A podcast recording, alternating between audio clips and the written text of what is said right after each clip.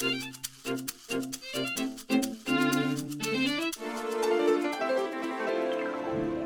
各位靠近的群友们，大家好！我们今天请到了活跃诊所的林玉君林医师来跟我们聊聊过敏到底要怎么好好的控制呢？林医师，你要好好跟我们讲一下。我现在很想要了解，到底要怎么样才能把这个过敏去把它控制或调整？对，那过敏的控制可以分为也是两大项，第一项就是内在体质调整，第二项就是外在环境控制。那内在体质的调整呢，就要讲到说我们吃的部分，均衡饮食其实很重。要药那大家会想说啊，这是老生常谈呐，就是每次医生都要讲。其实天然的食物真的是非常的主要，因为它里面的一些维生素啊、矿物质可以帮助我们免疫细胞的正常运作。就像我们刚刚说的那些加工食品啊、反式脂肪啊，它其实就是一把钥匙，会诱发过敏基因。所以我们平常呢，真的要尽量避免这一类的零食，它会让过敏的几率发生的频率下降。那我们要怎么吃健康呢？其实我们可以参考国健署的我的餐盘，其实我们 Google 上面就可以。打我的餐盘，它是用一个很简单的餐盘去画出我的饮食的比例。那它的有一定的比例，像蔬菜类啊、水果类啊要多少，五谷根茎类要多少，这样子均衡饮食才会让我们免疫细胞是正常的运作。然后另外呢，第二个就是说，如果我是小 baby 的话呢，怎么办？我们刚出生的小 baby 要怎么样调整他的饮食？那当然我们要提倡的就是尽量如果可以喂母奶是最好的。嗯哼，因为母奶呢为什么那么重要？母奶它可以给宝。宝宝很多种蛋白质的刺激，然后呢，它会刺激宝宝的肠道里面产生益生菌，不是外来的益生菌，是妈妈直接给予，就可以预防小 baby 产生过敏症状。那小 baby 通常产生过敏症状会怎么表现呢？最常见的就是牛奶蛋白过敏会造成皮肤会开始干痒疹子，那另外就是拉肚子、起便这些情况。那所以有些妈妈就说，哎，那如果我不能喂母奶怎么办？有时候要上班啊，考量其他因素。如果是这种情况的话，我建议可以考虑用水解蛋白。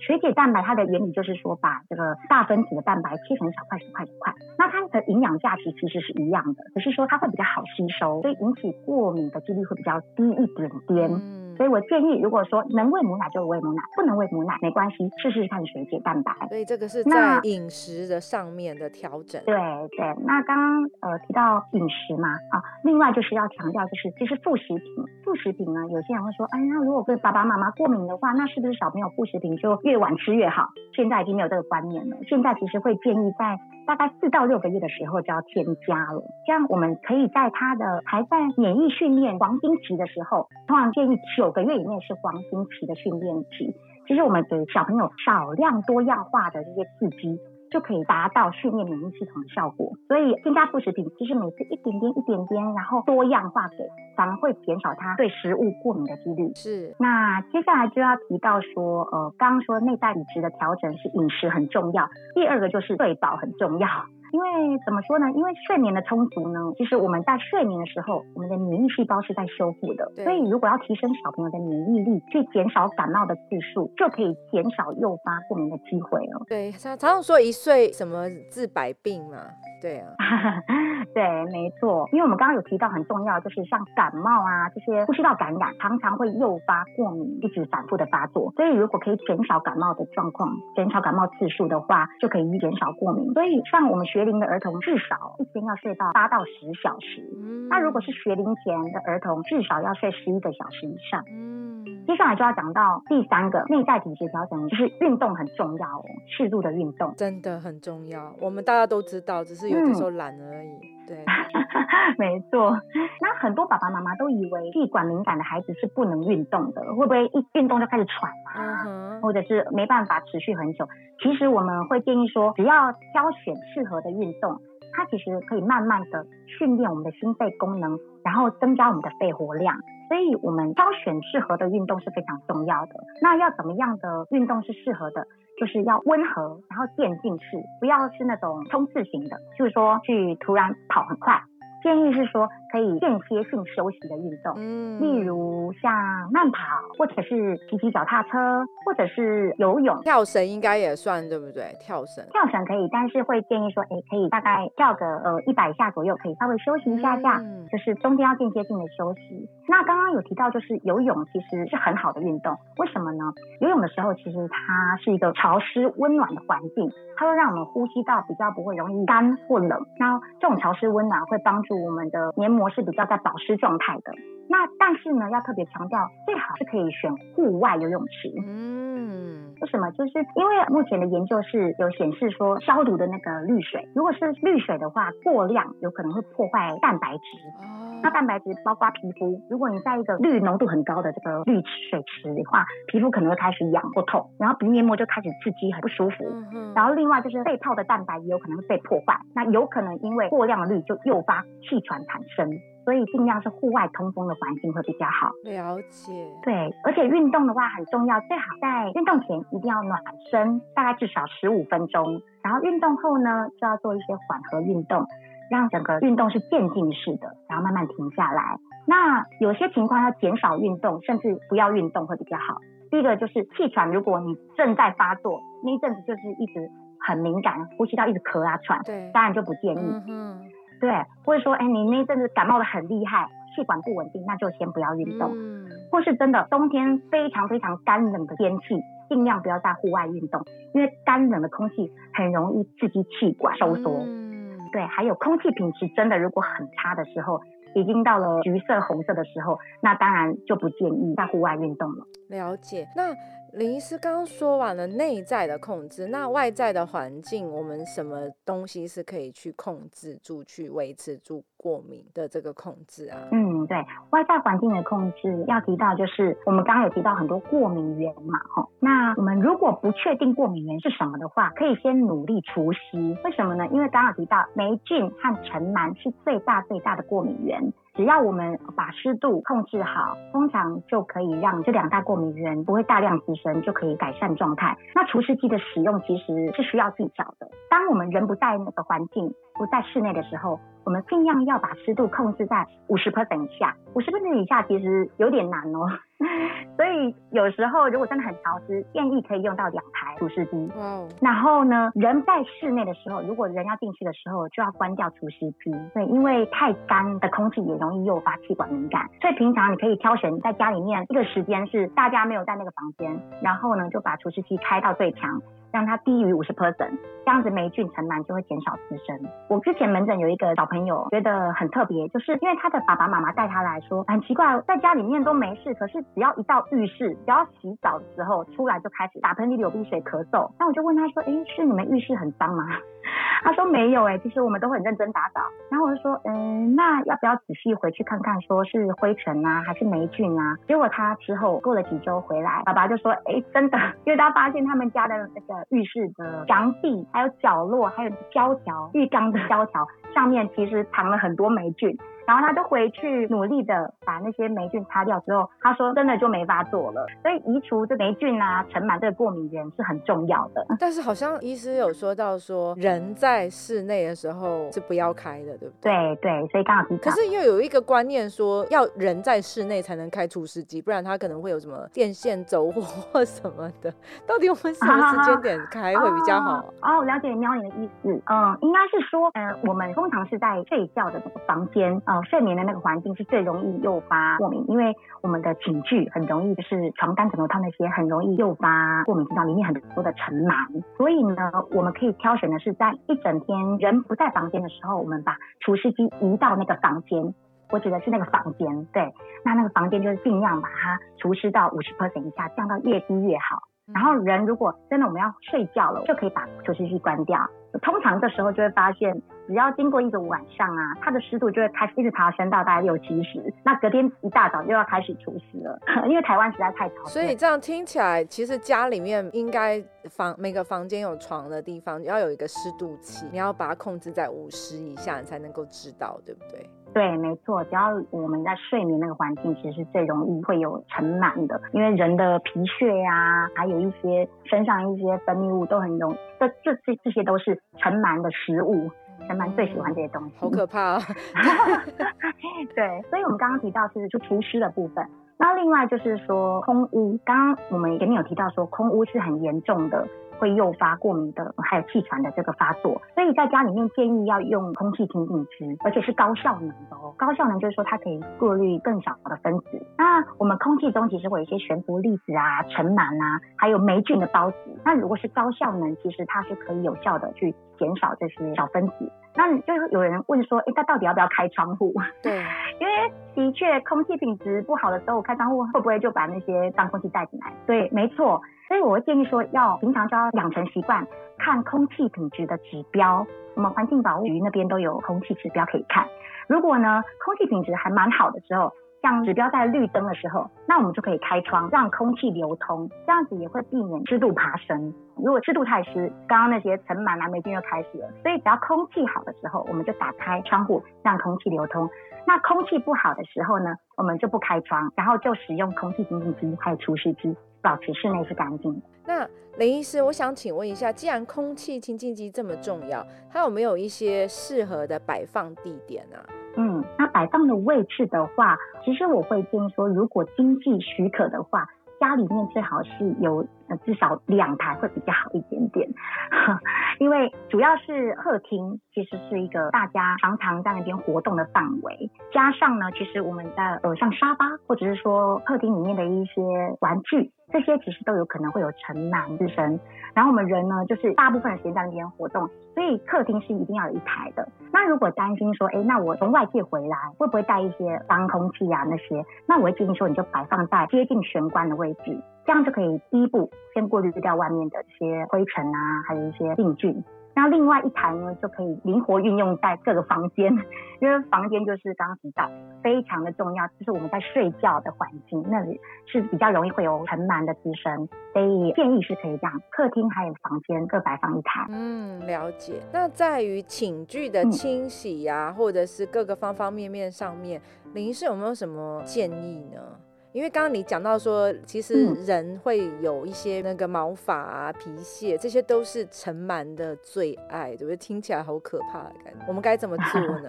对，那我们最常见是在床单呐、床垫、还有枕头、棉被，这些都是很满的温床，很舒服的环境，因为湿度高又很温暖。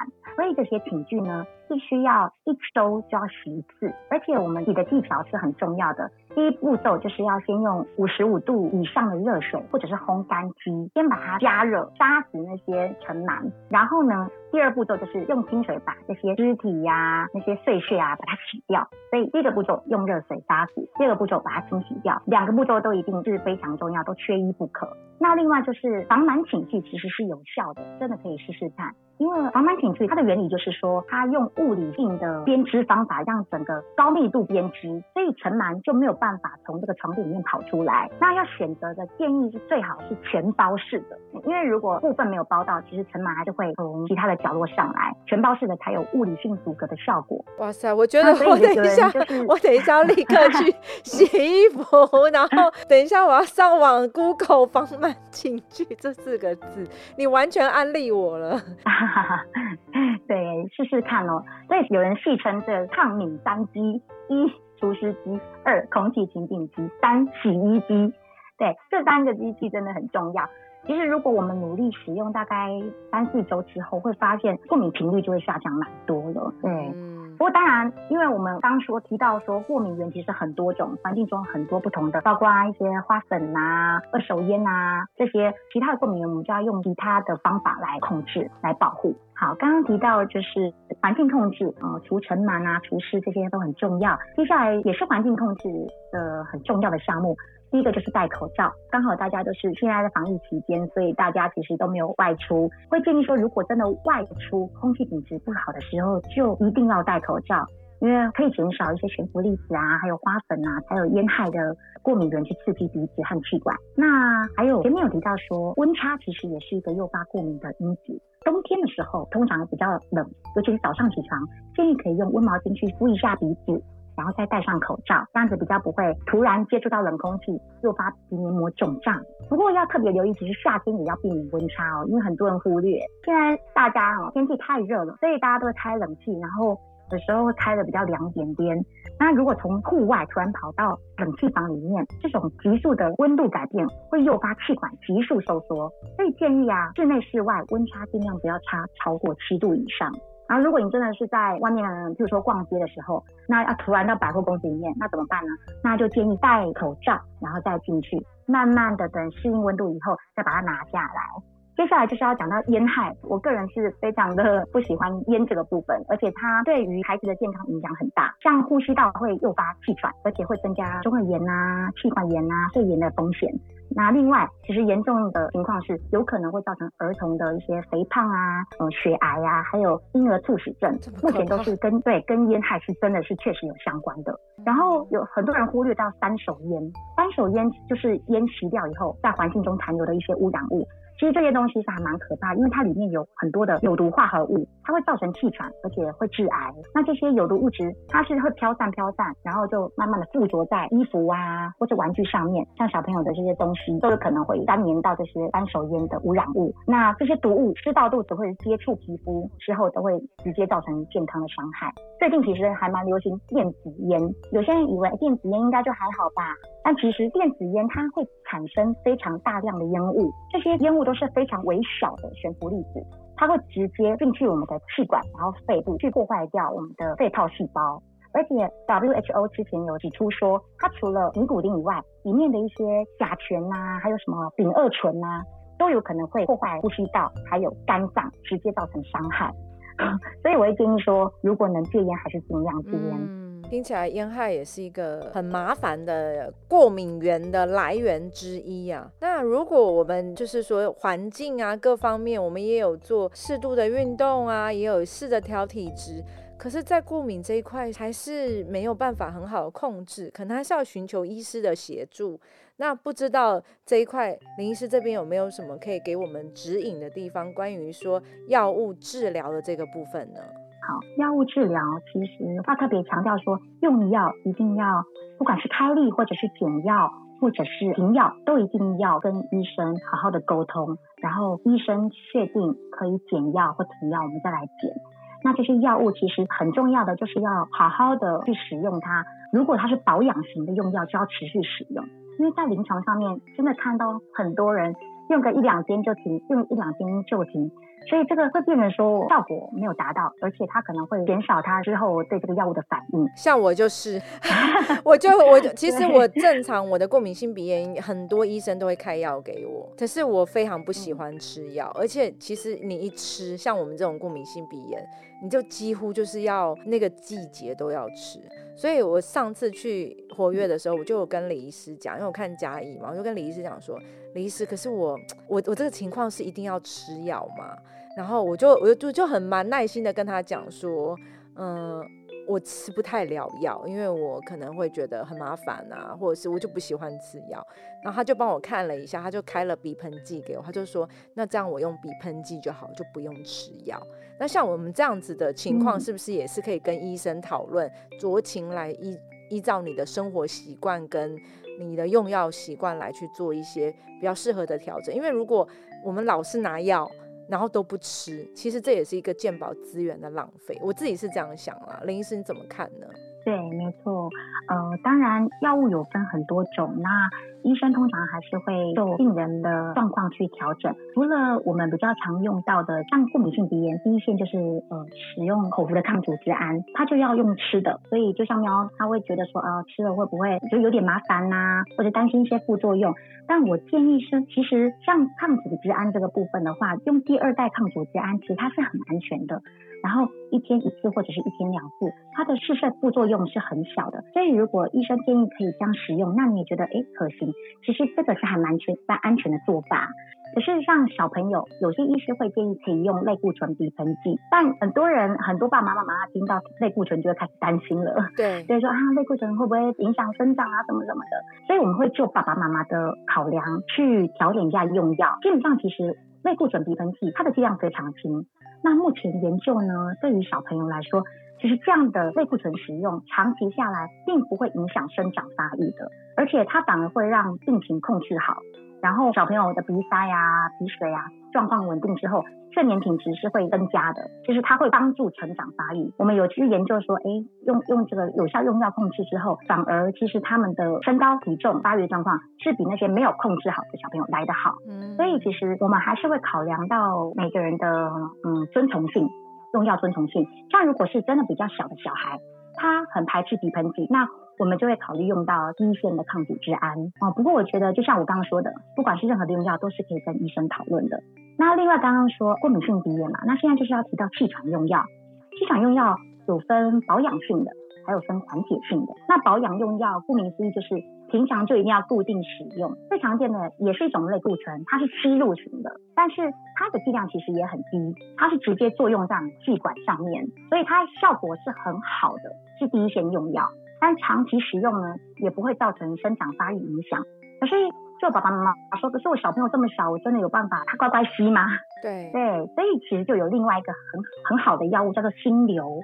大家我知道爸爸妈妈应该很多人都知道了，金牛它其实是一种抗发炎药物，叫做白三烯素拮抗剂，它不是类固醇，所以它其实是相对也很安全，然后副作用很少。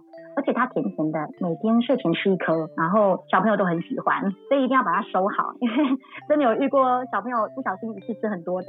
那去年在妈妈界就很热烈的讨论精油的副作用，不知道妙有没有听说过？没有。其实任何的药物都有它的副作用，那一直以来其实我们都知道精油有可能会造成一些副作用。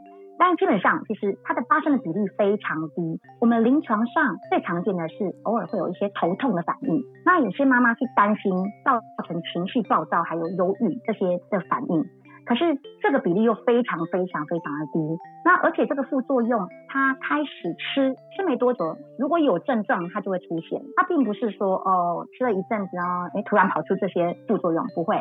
它是吃一阵子，哎就会发现，然后停药就会消失了，它不会持续。所以，如果你吃了，诶，小朋友吃了一两周都没有异状，你就仔细观察他没有问题。如果没有异状，就可以安心的继续吃。其实我自己的孩子也是在吃心流控制他的气管敏感的状况。那他目前吃的很好，而且他就是吃了以后，因为没有什么发作，所以他的生长发育越来越好。这是我第一次有这个概念，说原来。生长发育跟过敏是有关系的，就是听完了这一集的 podcast 之后，才会发现说，哎，原原来 过敏没有控制好，会影响到发育这件事情，就之前完全没有办法有连接，真的，对，是是，刚刚提到就是保养用药，另外的就是急性缓解，急性缓解用药就是很突然很喘的时候会发作的时候使用到，那这种就是一种短效型的吸入性的气管扩张剂。可是这种用药就是真的是真的很不舒服的时候可以拿来用，但不建议一直拿来使用。所以如果你已经连续使用超过两周了，表示说你的气管。很不稳定，频率已经使用频率太高了，这样就是显示说你的气喘其实控制的很差，就需要跟医师去讨论要调整，你就要调整使用你的保养型用药它的剂量啊，需要跟医生讨论一下使用的频率还有它的剂量。那个林医师，你刚刚讲那种短效型吸入的那种扩张剂，是不是很像我们常在电影里面看到那种呃，就是气喘然后要拿个东西来吸的那种感觉啊？对对对，那所以如果是长期依赖这种短效型的用药，其实是蛮危险的，因为它在一个急性状态发作起来，有可能会造成气管一个急性的收缩，然后到严重的呼吸窘迫的情况，所以这种情况就是要。把保养型用药再呃好好的调整，然后让它稳定下来。那最后我想要提一个我之前的门诊的案例，那其实他是一位大人，他是四十多岁的男生，他第一次来看我的时候就挂着两个很严重的黑眼圈来，然后他就说他鼻水啊、鼻塞啊很不舒服，而且咳嗽咳到很喘。那帮他检查之后就发现他是非常严重的过敏性鼻炎，而且已经合并到慢性鼻窦炎情况。然后另外他说他很喘，就听了一下肺部，哇，真的超。级喘，又又又的，而且他痰非常的多，因为他的气喘发作太厉害，导致他的痰出不来，然后就合并了支气管炎。那我就问他说，哎，那你平常到底是怎么控制的？对，他就说他鼻子很塞的时候，就去药房买一个欧治鼻喷一喷，哎，就好多了。那是这是不不是很正确的做法，然后，然后他很喘的时候，他就赶快拿刚刚说那种急性缓解用药，气管扩张剂，他吸一下。他觉得哦好像没事啦就好了。那我就问他说，哎，这样你怎么撑得下去？你到底是什么时候发作的？佛佛系过佛系控制过敏法，很佛。是啊，对对，我说那你这样不舒服，到底为什么可以撑那么久？那你到底多久发作一次啊？到底什么时候发作？他很特别，他说我只要上班就会发作。然后我就说，哎，那你是什么职业的？他说他是做面包的，他是面包师傅。然后就是在那个环境下，很多的粉尘啊、面粉啊飞上来。那我就说，你那你有戴口罩吗？他说会戴的，是真的那个环境太闷热，他有时候真的忍不住会拿下来。所以呢，他其实很典型的就是他是对他的粉尘过敏，那个过敏源很明确，所以他其实真的就要移除的过敏源才有办法稳定下来。所以他换工作没关系，我就跟他说 对，没错，我还是先开药给他，我就说，嗯，真的还是要用保养的用药，而且我就教他固定使用，每天都要用。那一天他就要用到早晚各一次，而且要定期回诊哦，很重要，就是不可以这样用一用，然后就啊好了，那停药好看看，不行，就是我跟他说你一定要回来给我看看。那结果哎，过了大概呃两三周之后，他又回来，他说哎，他真的改善蛮多的，可是他真的还是偶尔发作，因为他就是他的环境，那就哎真的大概两三天回来之后，发现症状改善很多。可是偶尔还是会发作，主要原因是因为他工作没有换，然后一直还是接触到他的过敏源，而且呢，他。要常常轮夜班，睡眠不足的状态之下，他免疫系统没有办法稳定，所以我真的受不了，我就问他，你，你我就劝他，你要不要换个工作啊？他就说很难换啊，他就是这样子反反复复过了一阵子，过了大概好几个月，他就说他受不了了，我真，他就说他真终于换工作了，是，真的后来就几乎没什么发作了。所以我要强调的是，其实过敏源这个案例就要告诉我们说，其实过敏源一定要移除，还有用药也很重要，跟医师讨论，然后要怎么。调整好啊，那我们今天聊了好多的内容哦。我觉得今天林医师真的是佛心来着的，跟我们科普了这么多重要的卫教知识，而且从林医师的这个声音里面听到他对于过敏的专业跟呃传播这件卫教知识跟热情，这真的好重要。而且我们是用线上连线的方式录音，所以林医师在他的家里面，然后喵喵也在家里面，我们用线上。继续的交流，今天的内容非常的丰富，我相信还有很多的内容是，嗯，靠友们或者是地方妈妈跟地方爸爸们急于迫切想知道的。林医师，你会觉得如果我们有靠友，他还有听不够，听不够举手，你愿意再来跟我们分享一个简单的番外篇，有关于过敏这一块吗？您愿意吗？我愿意。哇，Yes I do，谢谢你。那我们今天其实时间也差不多了，因为过敏的知识其实是像我自己就觉得，哎，有了这个 podcast 之后，我可以反复的听，妈妈做家事的时候也可以听，因为有些的记忆是会偏差的。那我们也期待敲碗，就是会有番外篇，很快的有番外篇跟我们分享更多的这个过敏知识。那今天也非常谢谢活跃诊所还有林医师的时间。那呃，我们就跟林医师一起来做一个我们的青浦好靠近的一个 ending 好吗？青浦 so close，青浦好靠近，请听青浦总是好靠近。哦耶，拜拜，拜拜。